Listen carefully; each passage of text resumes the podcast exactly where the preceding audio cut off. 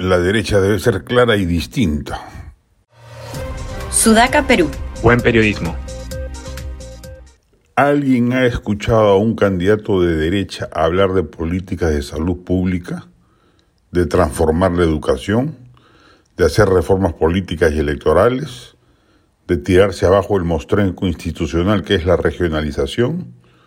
de impulsar la construcción de un capitalismo competitivo que reemplace el mercantilismo reinante, de afrontar seriamente la corrupción, de remediar la grave informalidad en gran medida delictiva que azote el país?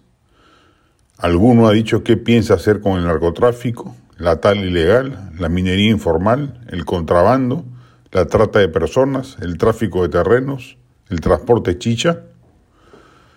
¿Cómo pretende entonces hacerle frente a los embates ideológicos de una izquierda obtusa y primaria como la peruana, pero que ofrece cambios radicales al statu quo y que solo por ese talante es capaz de llevar a Palacio a un improvisado incompetente como Pedro Castillo y a alguno otro en los comicios venideros?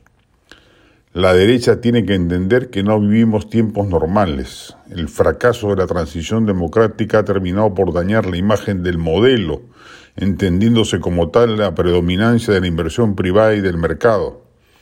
Injusta e inmerecidamente, pero así ocurre en buena parte del electorado peruano.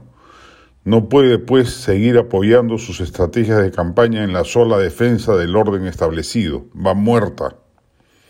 Se necesita a gritos una derecha disruptiva que por lo pronto hable claro y sin remilgos, sin ocultar su auténtico perfil ideológico las cosas directas y la palabra franca son condiciones indispensables para que el electorado empiece a tomar en consideración a un candidato que quiera irrumpir en el saturado proscenio electoral peruano.